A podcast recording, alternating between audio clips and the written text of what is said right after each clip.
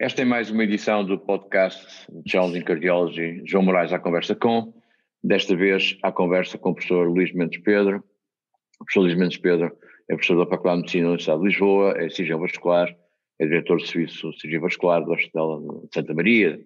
hum, é uma figura bem, bem conhecida de, de todos nós e é para mim um prazer estar aqui estes, estes minutos com ele. Um, o tema que vamos hoje aqui tratar é um tema que cada vez nos apaixona mais, a doença, a doença arterial, a doença vascular arterial periférica. É uma doença que, que a cardiologia, os cardiologistas perceberam que não sendo propriamente uma doença deles, entre aspas, mas era naturalmente uma doença a que eles também tinham que dedicar algum tempo e pensar, pensar nela, porque obviamente eh, a doença arterial periférica, a doença coronária, a doença vascular em geral, e tudo isto está um pouco ligado. Felizmente, Pedro, muito obrigado por, por, este, por estes minutos que, que, nos concede, é um prazer tê-lo connosco, e, e, para começarmos um pouco esta conversa, peço que situ-nos lá uh, o que é isto da doença arterial periférica, de que é que falamos quando falamos em doença arterial periférica. Muito bom dia, é, professor João Moraes, meus cumprimentos e agradeço também a oportunidade de estar aqui, até eu faço isso com grande prazer. Um, a doença arterial periférica geralmente é, é utilizada em dois sentidos potenciais. O sentido talvez mais frequente uh, na literatura é, é, como no sentido de doença arterial extracoronária, e aí envolvia a doença aterosclerótica dos membros inferiores, a doença aterosclerótica carotídea, a doença aterosclerótica, eventualmente de outros territórios do corpo, até eventualmente do setor proximal dos membros superiores. Portanto, no sentido extracoronário. É, outro sentido em que é utilizada por vezes, também muito frequentemente, é, é, é no sentido de se referir à doença arterial eh, oclusiva dos membros inferiores. Portanto, aí é um, é um sentido mais estrito, mais redutor, e tem que ver, eh, portanto, com os membros inferiores. E às vezes ainda há contextos em que é utilizada esta denominação de doença arterial periférica, englobando também uma outra patologia, que são os aneurismas arteriais, uh, antigamente ateroscleróticos, hoje em dia não uh, denominados de ateroscleróticos, são degenerativos, porque a fisiopatologia é diferente, mas ainda assim um, ehm, com uma ligação muito estreita à própria aterosclerose. Portanto, a doença arterial periférica eh, pode ser utilizado em todos estes sentidos e é frequentemente na literatura. Eh, eu penso que aqui talvez nos pudéssemos cingir mais àquela designação mais estrita, portanto, o doente com doença obstrutiva dos membros inferiores, e do ponto de vista clínico do próprio membro, isso corresponde a um, a um, a um grupo e a vários estadios de apresentação da doença, desde pessoas que têm doença e não têm sintomas, até a, a clássica claudicação intermitente, que pode ser mais incapacitante ou menos incapacitante para aquele doente, uh, e em que o que está em causa geralmente é a qualidade de vida, não a viabilidade do membro. Uh, e depois os estadios mais graves de, em que há dor em repouso de causa arterial, em que há lesões tróficas, como úlceras, infecções, áreas de necrose, etc. E nestes dois grupos, portanto na dor em repouso e na, nas fases de isquemia com lesões tróficas, eh, aí sim está em risco a viabilidade do membro e toda a nossa atuação eh, deve ser feita no sentido de eh, salvar o membro. É esse o objetivo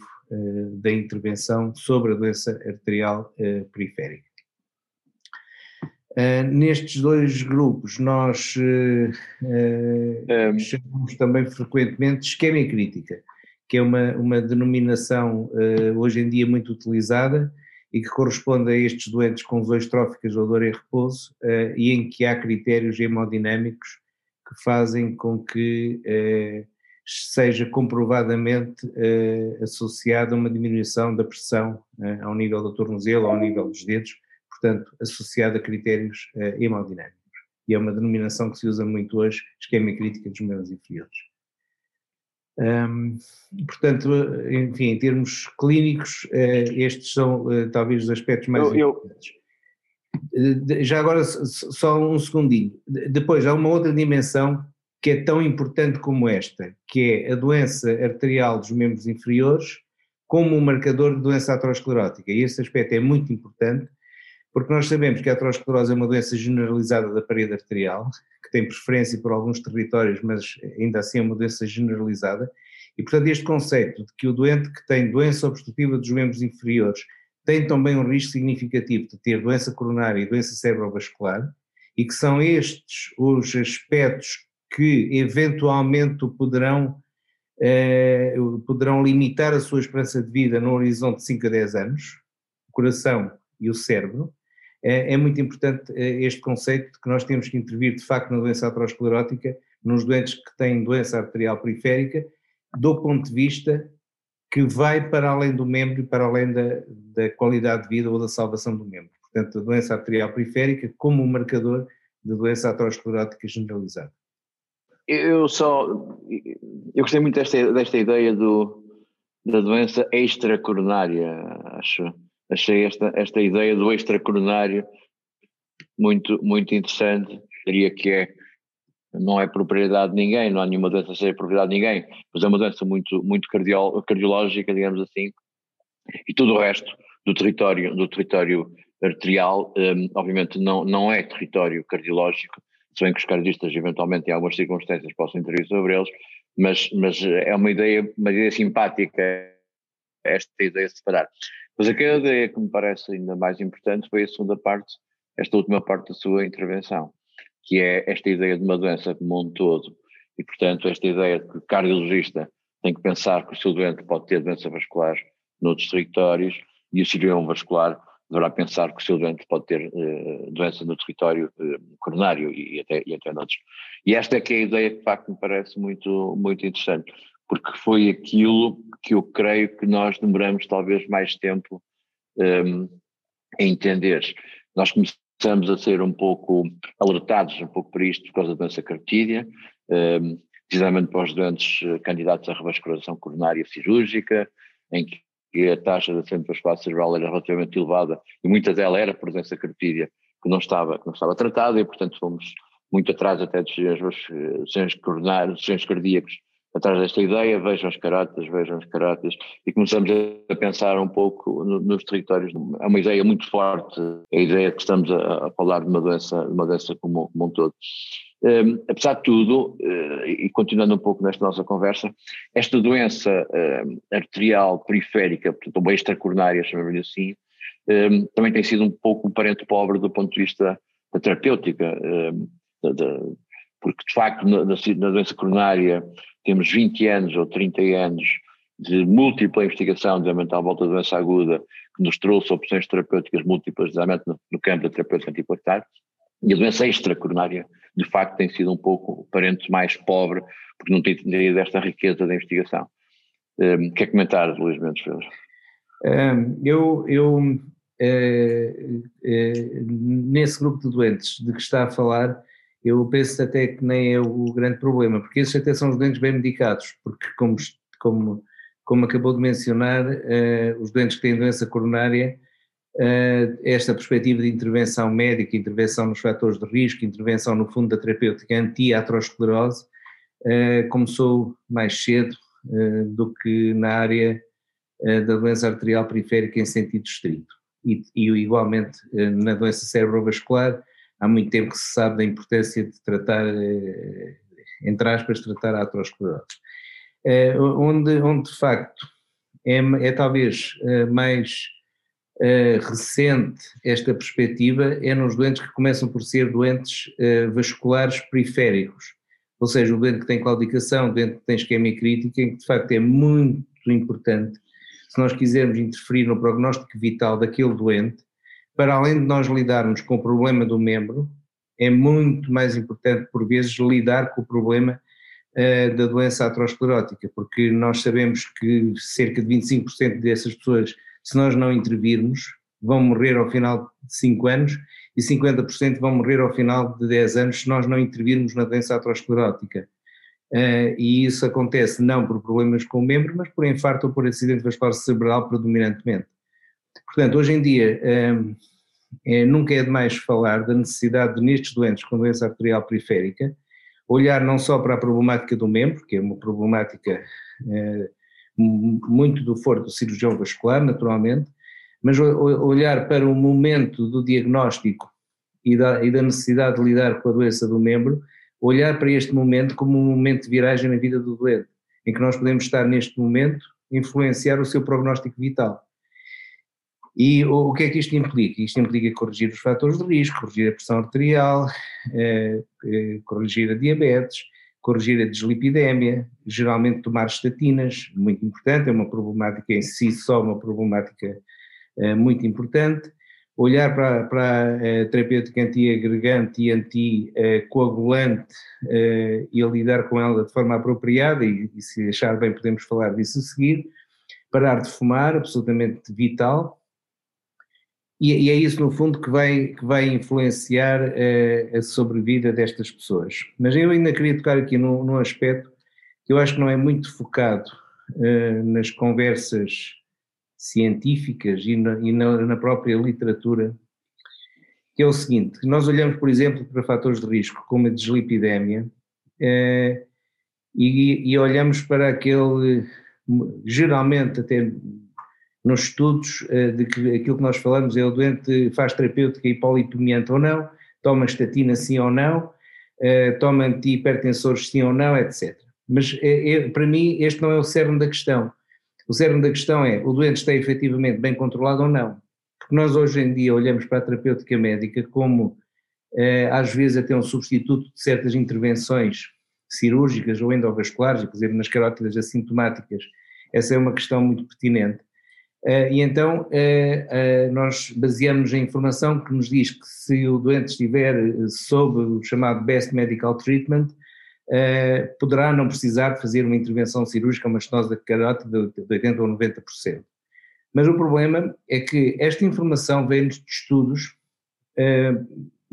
populacionais muito, muito, em que os dentes estiveram muito, muito controlados. Estudos, por exemplo, de, de, Inglaterra, do Oxford Vascular Study, por exemplo, de, de, da Holanda, eh, geralmente também estudos muito ligados às deslipidémias, portanto, em que naqueles grupos os doentes não só faziam medicação, como os médicos tinham a certeza de que os lípidos, por exemplo, estavam dentro dos targets terapêuticos. E isto não é o que se passa no mundo real há muita evidência de que, apesar de tomar, por exemplo, uma estatina ou de tomar um antihipertensor, muitos doentes não estão efetivamente controlados. E os seus lípidos, por exemplo, não andam dentro dos não, entram, não andam dentro dos, das, dos targets recomendados pelas guidelines. Portanto, nós devemos nos preocupar não só em, em medicar os doentes, em controlar os fatores de risco, mas depois temos que ter uma grande preocupação ao longo do tempo em perceber se efetivamente os doentes andam controlados, apesar da medicação instituída. Isto é um trabalho muito árduo, que tradicionalmente os cirurgiões eh, não, não, eh, não estão demasiado mentalizados para esse trabalho, mas é algo para, qual, para o qual nós devíamos olhar todos, porque há várias maneiras de os abordar. A comunidade de cirurgia vascular hoje em dia está bastante mais mentalizada para isto, mas eu acho que ainda há muito trabalho aqui a, a fazer. O que, o, que nos leva, o que nos leva à terceira parte da nossa conversa, que é a particularidade do doente revascularizado. Exatamente como connosco no território coronário, em que o doente revascularizado das coronárias é um doente, como dizemos e tentamos explicar, a sua doença não terminou ali, bem, bem pelo contrário. Uh, até criamos muitas vezes até fatores adicionais de doença, como seja a implantação de dispositivos endovasculares que por si só são, são agressores e são agressores para a parede vascular. Portanto, a doença não terminou ali, é uma nova fase da doença e imagino que a doença arterial periférica seja a mesma coisa, doente revascularizado, seja algo particular, com particularidades próprias, mas para o qual hum, a atenção não pode ser dispensada naturalmente. Claro, o doente revascularizado é, é um grupo muito heterogéneo. Um, de uma forma geral, nós temos que olhar para esta perspectiva que eu acabei de, de falar, que é para a terapêutica dita antiaterosclerótica em geral e a correção dos fatores de risco, etc., eh, eh, de que, de que já falámos atrás. Um, e, e, aqui é importante manter antiagregantes, é importante, eh, atualmente há um grupo de doentes que parece beneficiar muito da associação do antiagregante com o anticoagulante em baixa dose, temos agora a evidência do, da associação da aspirina com o rivaroxabano, uh, e, obviamente há muitos doentes uh, deste foro uh, que, que, fazem parte deste de perfil de doentes que beneficia deste tipo de tratamento. No entanto, o doente revascularizado está sempre um bocado condicionado pela necessidade de terapêutica relacionada com a revascularização, e isto é um grupo muito heterogéneo. Por exemplo, doentes submetidos a intervenções endovasculares. Uh, estes doentes, de uma forma geral, fazem um a seis meses de antiagregação plaquetária dupla. Uh, um a seis meses é algo um pouco variável, porque obviamente depende do perfil do doente, depende do perfil de risco e depende de vários aspectos relacionados com a revascularização em si. A antiagregação para a vida é, é, é uma constante eh, nestes doentes e que deve ser mantida até prova em contrário. Depois temos doentes submetidos a intervenções um, ehm, eh, eh, de cirurgia vascular convencionais, por exemplo, a bypasses dos membros inferiores,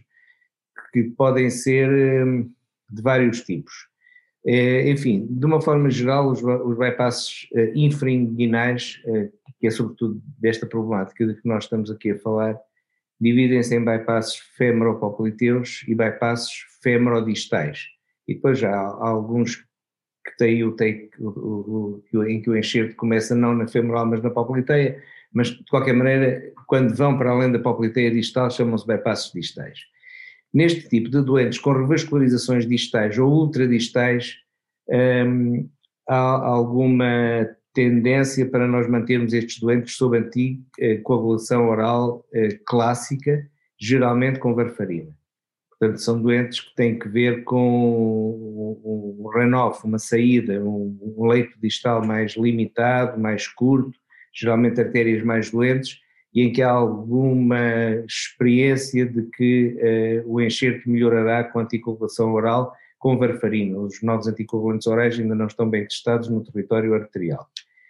Eh, nas revascularizações mais proximais, nós tendemos a manter os doentes com antiagregação única ou dupla, consoante, uh, consoante o doente em particular. Isto depois uh, tem que ver com fatores individuais, desde a qualidade da veia, à qualidade do, daquilo que chamamos o outflow, portanto são os vasos distais ao bypass,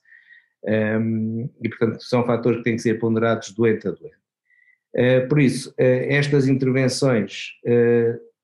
do ponto de vista da preservação, da, do aumento da permeabilidade da revascularização, têm que ser individualizadas. E depois, como, como já dissemos, nunca é demais falar da necessidade de intervir no sentido de melhorar o prognóstico vital do doente e de diminuir outras complicações atrotrombóticas noutros territórios, eh, e isso é igualmente, é igualmente importante eh, no tratamento dos doentes vasculares. Muito bem, Luís Pedro, hum, eu creio que nós estamos a chegar ao fim do nosso tempo, acho que, acho que foi uma, uma forma tão, tão simples, mas tão clara, uma, uma revisão singela, eu diria, mas, mas tão clara do que é a doença arterial periférica e porque o objetivo destes podcasts naturalmente não, não, não é ensinar, mas é fundamentalmente alertar, é fundamentalmente permitir a quem, a quem ouve, a quem ouve especialistas um, alertar e alertar para o, para a ideia que estamos a discutir, para depois a seguir poder procurar mais. E portanto eu fico muito satisfeito, agradeço, agradeço muito estes, estes minutos. Não sei se quer acrescentar aqui alguma coisa só, eventualmente uma mensagem final, mas eu fico muito satisfeito. Pois, eu penso que nós já, ambos já, já penso que já expressamos as mensagens principais, eu gostaria de, de realçar a importância destas, destas pequenas conversas que, como diz, servem mais para alertar do que, do que, do que para outra coisa, mas que eu acho que podem ser uh, instrumentos de comunicação uh, bastante eficazes e, portanto, queria uh, congratulá-lo por isso e agradecer-lhe ter-se lembrado de mim e agradecer-lhe ter, ter-me convidado. Muito obrigado. Não, é um prazer. Muito obrigado, muito obrigado e, e até breve, seguramente. Até breve.